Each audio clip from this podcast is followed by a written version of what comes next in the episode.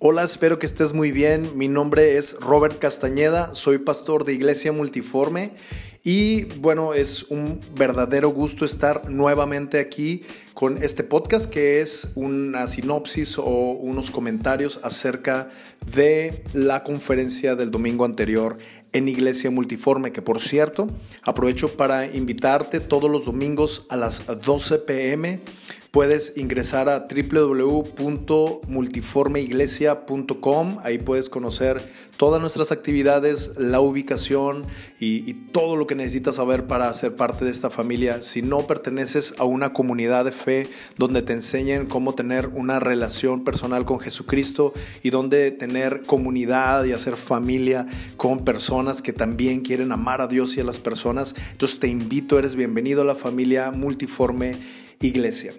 Bien, estamos comenzando una serie que se llama Cinco claves para una vida poderosa. Lo sé, suena como marketing, pero es en realidad unos consejos que el apóstol Pablo da a la iglesia de Corinto, eh, que viene durante toda la carta eh, tratando temas como de cosas que mermaban el poder de esta iglesia y cómo, estaban haciendo mella ciertas situaciones. Y al final del capítulo, en Primera de Corintios, eh, él nos da unos consejos muy, muy eh, fuertes y poderosos que pueden, sin duda alguna, ser de, decisivos y transformar nuestras vidas.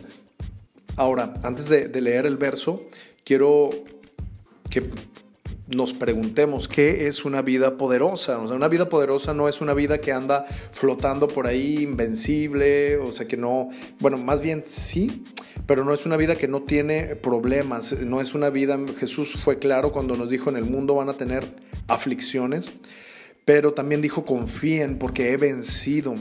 Eh, sin duda alguna los apóstoles tenían unas vidas poderosas y los apedrearon, los azotaron, eh, en ocasiones tuvieron necesidades eh, y, Jesús es la vida más poderosa que ha caminado sobre la tierra y pues él murió en una cruz, dio su vida por nosotros, fue azotado y, padeció por nosotros voluntariamente, más sin embargo, venció la muerte, venció la tumba y eh, vive para siempre. Así que una vida poderosa es una vida que sí vienen enemigos a tratar de golpear, que sí viene el ladrón a tratar de robar, que sí hay circunstancias muy complicadas, pero que sale con la victoria, que mantiene la paz, que mantiene el gozo, que sigue firme, que no se rompe.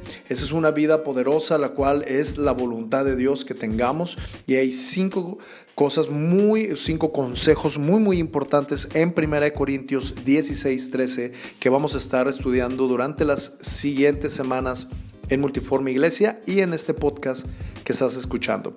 Eh, voy a leer en la versión Reina Valera 2015 y dice así, vigilen, estén firmes en la fe, sean valientes y esfuércense. Verso 14, todas sus cosas sean hechas con amor. Esas son las cinco claves que vamos a estar estudiando. Vigilen, estén firmes, sean valientes, esfuércense y hagan todas las cosas con amor. Iniciamos con vigilen, vigilar. Eh, en el diccionario, vigilar es observar atentamente una persona o una cosa y estar al pendiente de ella para evitar que sufra o cause algún daño o peligro. Entonces, eh, no sé si alguna vez te han robado por no haber estado atento. A veces que aunque te cuides, pongas alarmas, pongas protecciones, te roban y y es terrible, ¿no? Pero se siente doblemente mal cuando sabes que pudiste haberlo evitado. Que dices, ¿por qué me estacioné ahí si no había luz? Si veía unas personas sospechosas, si casi casi decía el callejón del crimen ahí arriba, ¿no? Y, dejaste el carro y regresas y te robaron. Y aparte que estás frustrado porque te roban, estás molesto porque dices, es que yo no me sentía, o sea, yo sabía que algo estaba aquí, pero no fui precavido, no estuve alerta. Bien, pues tal vez no tengas idea, pero has en muchas ocasiones has caído en pecado Has perdido amistades, has perdido dinero, has perdido oportunidades porque no estuviste alerta, porque no estuviste vigilando. Y eso es pasado, ya, ya, ya sucedió. Mas sin embargo, en el futuro, tal vez hay algunos de los que están escuchando en este momento que están a punto de caer en pecado, que están a punto de perder familia, a punto de perder salud, a punto de perder amigos, dinero o su propósito porque no están alerta, porque están distraídos, porque están completamente relajados en cuestión de la realidad espiritual en la que están viviendo.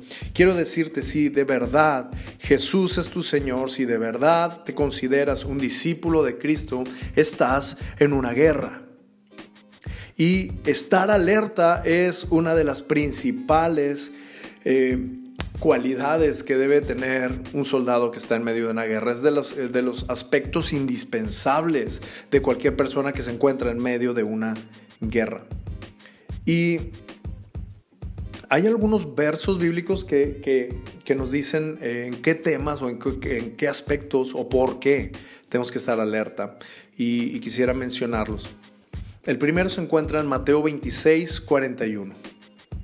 Voy a leer la nueva traducción viviente y dice así.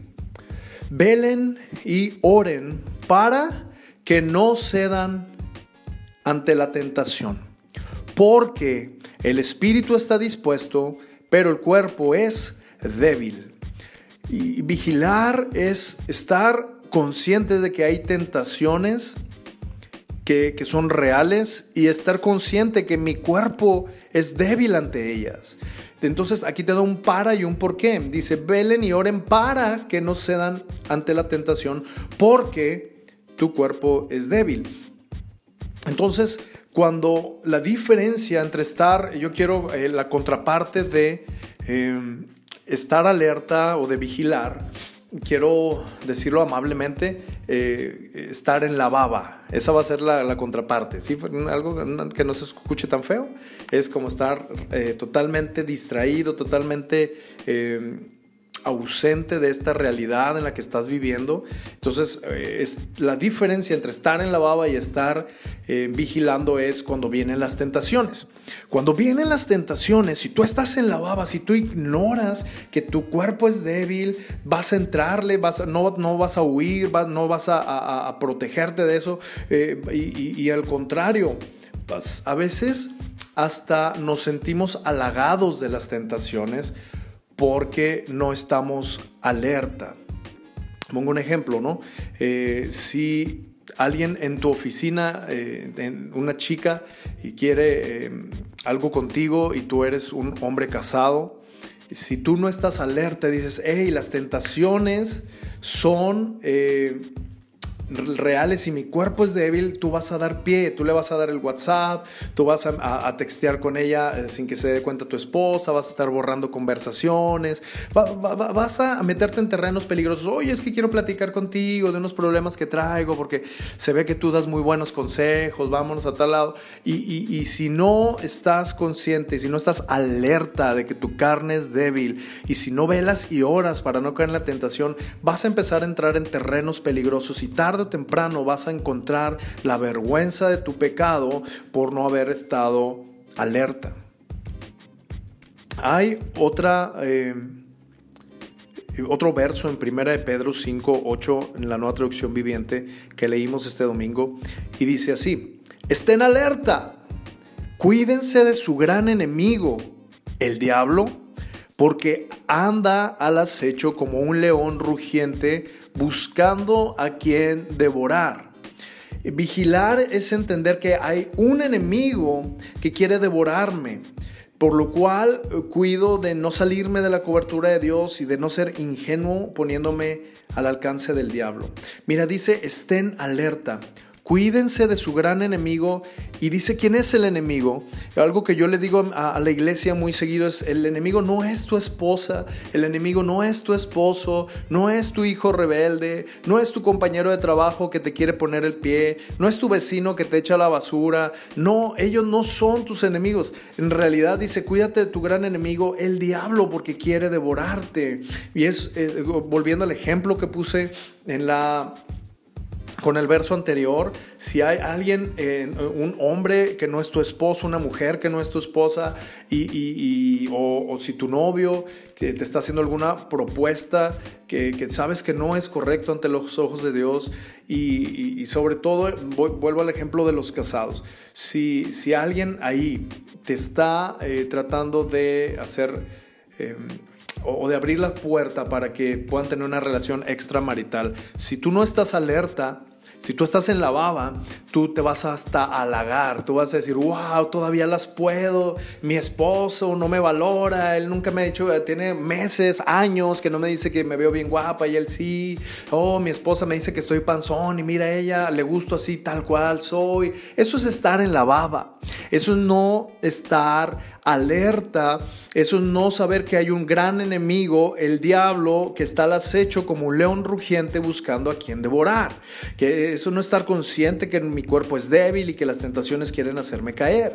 Entonces, eh, esto es lo que estamos hablando. Alerta es tener los ojos bien abiertos, ver, no es esa chica, no es mi familiar que me está queriendo entrar en pleito, no es mi esposo que está en constante fricción conmigo, hay una realidad espiritual detrás de esto. Y, esto lo confirma en Efesios 6:12. Dice así, la batalla que libramos es la Reina Valera contemporánea.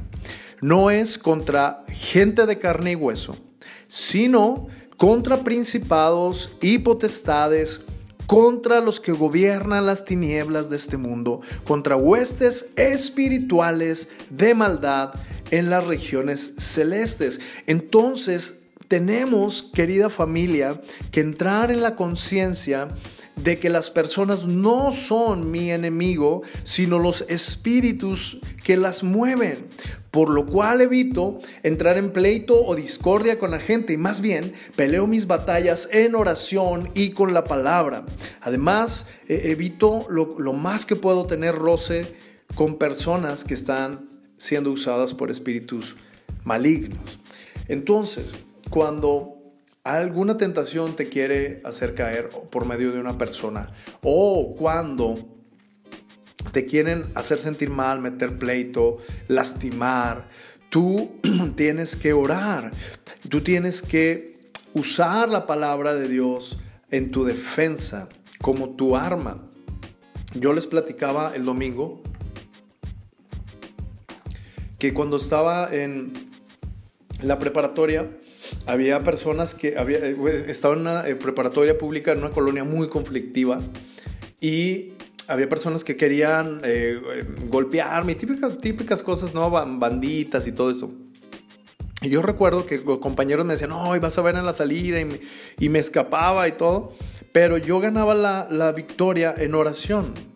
Yo tenía poco de cristiano, pero recuerdo que me ponía a orar por esas personas y decía, Dios, ayúdame con eso y esas personas. Y, y aún no, estaba muy, muy consciente de esto que estoy hablando ahorita. No sabía que eran espíritus, pero en realidad sí de alguna forma entendía que, que, yo podía ganar esa batalla en oración, más que ponerme al tú por tú, o llevar yo un arma, o llevar un palo, o lo que sea para pelearme con ellos.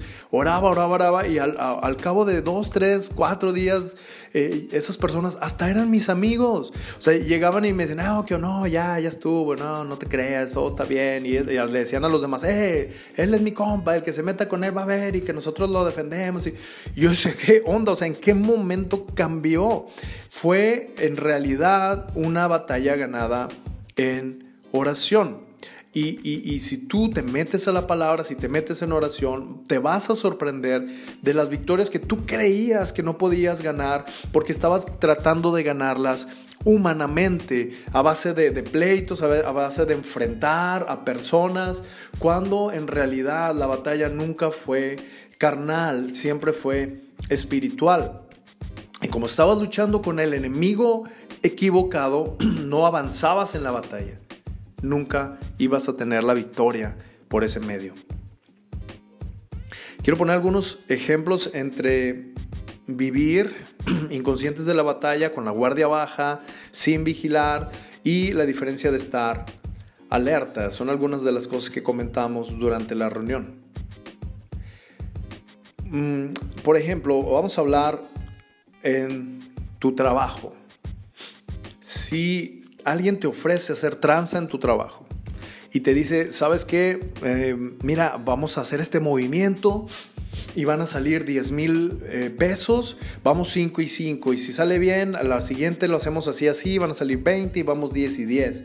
Tú puedes estar con la guardia baja en la baba y decir, va, no, hombre, pues 5 mil, mira, con eso pago la renta y luego 10. Oh, gloria a Dios, el Señor está abriendo puertas y de verdad hasta nos inventamos así. Oh, gracias al Señor y porque, no, no, pues estamos robando al enemigo porque pues el, el jefe, Lolo se ve que está endemoniado y no, no, no, te inventas un chorro de cosas, pero en realidad si tú estás alerta, tú dices, a ver, a ver, a ver, hay un enemigo espiritual, hay una batalla, soy un seguidor de Jesús, estoy en medio de una guerra, mi cuerpo es débil, hay que me quieren hacer caer. ¿Sabes qué? Yo no veo esto como una oportunidad, yo veo esto como algo que el enemigo quiere traer para eh, causar vergüenza a mi vida, a mi familia, dejarme sin trabajo, eh, quemarme con otras empresas, eh, no sé, muchas cosas que pueden desencadenarse de eso y, y, lo puedes tú reflexionar antes de caer si estás alerta. ¿Me estoy explicando hasta aquí? Por ejemplo, en tu escuela, si tus amigos están incitándote a, no, mira, métete con él o con ella, eh, o qué, no puedes, y te empiezan a echar carrilla y dale, dale, dale, dale, tú puedes decir, no, pues es que ya es mi oportunidad de crecer, de madurar, o, de, dar el paso, o, puedes decir, hey, esto puede desencadenar en cosas malas para mí, puede traer vergüenza a mi familia, puedo, puedo retrasar el propósito que Dios está trayendo para mi vida, Dios me quiere, me quiere usar esto solo lo va a entorpecer, puede eh, traer eh, muchas consecuencias a nivel de salud, a, nivel de, mis proyectos de vida, ¿no? Si, si quedo embarazada, si embarazo, si, si me enfermo, mil y un cosas. Tal vez si en tu familia hay un pleito y si tú estás con la guardia abajo, tú vas a caer y vas a seguir, no, ahora va la mía, y pero voy a decirle a todos que ella es una tal por cual, o puedes decir, hey, esto quiere dividir, esto quiere dividir mi familia, esto quiere traer una ruptura en, en, mi casa o con casa de mis padres, y yo no voy a entrar en ese juego, yo voy a pelear esta batalla en oración, porque estoy alerta, estoy vigilando. Igual en tus finanzas. Algunos tienen que estar alerta en sus finanzas y, hacer un alto y decir, oye, estoy siendo imprudente, estoy en la baba en cuestión de mis finanzas. No soy fiel en mis diezmos ni ofrendas, no ahorro, gasto en todo lo que, el dinero que me cae en la mano, lo gasto eh, sin madurez, sin inteligencia. Y todo esto también, estar alerta, te sirve para decir, hey, la Biblia dice, tengo que honrar a Dios con mis finanzas. La Biblia dice que tengo que ayudar al necesitado, que tengo que ser buen administrador y a cambiar la forma en que llevas tu vida una vez que entiendes que debes estar alerta. Tal vez en tu vida espiritual eh, estar en la baba, es decir, eh, ¿sabes qué? Hoy pues no tengo ganas de orar, ayer tampoco tuve, pero pues hoy tampoco. Este, en la Biblia no le he agarrado, en, un mes voy a agarrar este versículo de la Biblia em, electrónica, el versículo del día, y pues ya es como mi aspirina, ¿no? Pero estar alerta es, oye, si no me nutro de la palabra de Dios, si no desarrollo una relación personal con Jesucristo, no puedo estar firme en la batalla, no puedo permanecer en esta batalla, tengo que estar alerta, tengo que alimentarme bien espiritualmente y eh, esa será una gran diferencia entre vivir una vida débil espiritualmente, una vida de poder. Ahí, para concluir, hay una cosa más por la cual menciona la Biblia que tenemos que estar velando, alerta y vigilando. Dice Mateo 24, 42. Así que ustedes también deben de estar alerta, porque no saben qué día vendrá su Señor. Mateo 24, 42 en la nueva traducción viviente. Sabemos que Cristo viene pronto y Él viene a pedir bueno, viene a salvarnos, viene a, tomar eh, su lugar y poner todo en orden en esta tierra y, todo lo que ya sabemos. Eh, sigue una serie, La Segunda Venida de Cristo, lo hablaremos con, mayor detalle, pero ahorita eh, en una de estas cosas que vemos en la Biblia es cuando llama a sus servidores a cuentas. Y no pide cuentas de banco, no pide cuentas de eh, si compraste casa en, tu, en, un, en, el mejor fraccionamiento de la ciudad o si traes el mejor coche, el más nuevo. Hay, hay cuentas que él pide y, hay dos cosas que trascienden la eternidad, hay dos cosas que podemos llevar a la eternidad, a, a ofrecérselo, a mostrárselas a Jesús. Y una de ellas es nuestra relación con Dios.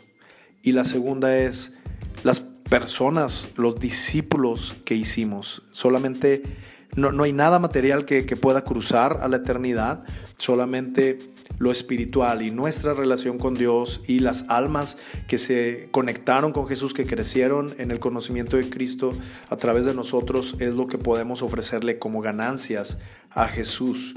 Y nuestros primeros discípulos tendrían que ser nuestra familia, nuestros cónyuges, nuestros hijos, entonces, estar en la baba es yo estoy distraído, yo estoy en mi trabajo, salgo del trabajo y lo que quiero es ver películas. Después de las películas salgo de videojuegos y luego dormir, ver redes sociales, eh, checar quién vio mis historias, quién le dio like a cada una de mis fotos y, ya, y dormir, distraerme, trabajar, dormir, distraerme, trabajar y obvio comer, ¿no? Pero estar alerta es, hey, Cristo viene pronto. Y, si no tengo una relación personal con Él, si no le conozco, si no le oro, si no leo su palabra, si no trato de, de hacer su voluntad, ¿qué voy a decirle cuando me encuentre con Él cara a cara? Si no estoy discipulando a mi familia? ¿Cómo voy a dejar generaciones detrás de mí que amen a Dios? ¿Qué ganancias le voy a ofrecer al rey cuando regrese por segunda vez? O tal vez si, si partes antes de, que Él vuelva por segunda vez, ¿qué cuentas vas a ofrecerle?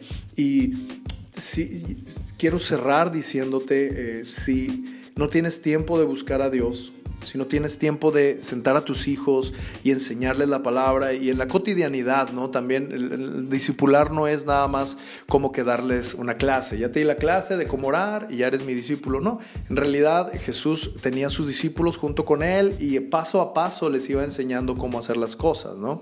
Pero para eso se necesita tiempo cercanía. O sea, ¿cómo vamos a disipular a nuestros hijos si no pasamos tiempo con ellos? Si los vemos, nos vamos a trabajar cuando están dormidos y cuando regresamos aún siguen dormidos. Bueno, ya se durmieron para el día siguiente, ¿no? Entonces, no, no, no quiero que te sientas mal si trabajas mucho. Eh, si estás en una situación en la cual lo amerita, está bien. Si, si es lo que eh, pudiste encontrar, está bien, pero no puedes conformarte con eso. Puedes hacer un plan, orar a Dios, Señor, ayúdame a saber cuál es el siguiente paso dónde debo buscar empleo, qué negocio puedo poner, eh, o sea, estructuras, un plan, un proyecto para poder buscar a Dios y a discipular a tu familia y al menos una persona más. Creo que somos responsables de discipular al menos a una persona que no sea de nuestra familia. Lo veo por toda la Biblia, lo veo desde Moisés con Josué, lo, lo veo eh, con Elías y Eliseo. O sea, eh, tenían a una persona que no era sus hijos, porque sabes, es nuestra obligación discipular a nuestros hijos, pero hay muchos padres que no quieren nada con Dios o aman a Dios, pero están distraídos, están en la baba y no hacen nada por discipular a sus hijos. Y tú y yo somos responsables de tomar al menos uno de esos hijos y discipularlos en el camino de Jesucristo. Entonces, si no tienes tiempo, es, hora de que estructures un plan. ¿Qué puedo hacer? Ahora, yo te invito a que primero que nada reflexiones y hagas un inventario de tu tiempo. Y si estás gastando tiempo en distracciones, sea lo primero que sacrifiques. No, no estoy diciendo que, que, no, no, lo, no, lo, merezcamos, que no sea bueno tener un día de descanso. Hay que, hay que hacerlo, por favor, hazlo. Toma un día de descanso, vete al cine con tu familia, eh, váyanse al fútbol, no sé. Pero si en tu cotidianidad todos los días ves dos horas de televisión, todos los días ves una película de dos horas, dos horas y media, todos los días juegas una hora de videojuegos y no tienes tiempo de orar, de leer la Biblia, de eh, eh, enseñarles la palabra a tus hijos, de pasar tiempo con ellos, de modelarles a Cristo, entonces corta eso, sacrifica ese tiempo.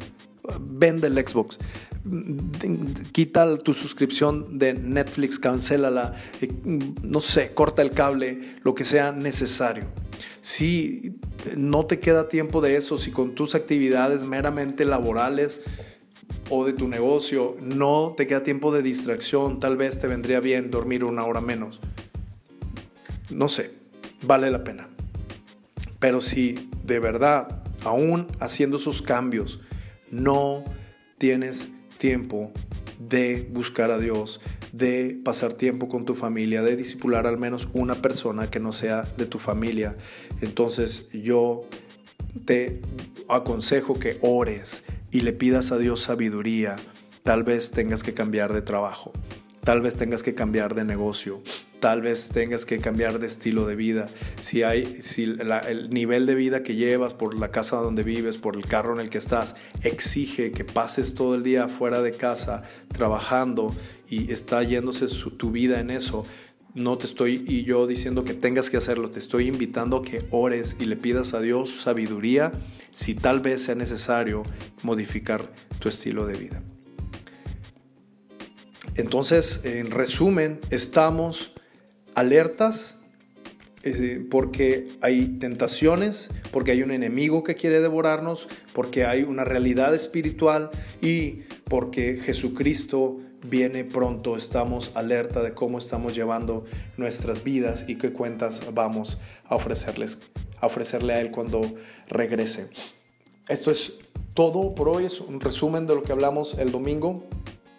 Si quieres conocer más acerca de esto, si quieres ver en vivo las sesiones siguientes, eh, este domingo tenemos la sesión 2, que es Firmes en la Fe. Si quieres estar, te invito a, la iglesia. Te repito, en la página web, ahí puedes encontrar. También nos puedes encontrar en Instagram y en Facebook como Multiforme Iglesia en Torreón, Coahuila. Y bueno, estamos para servirte. Que Dios te bendiga, que Dios bendiga tu semana. Nos vemos muy pronto. Bye.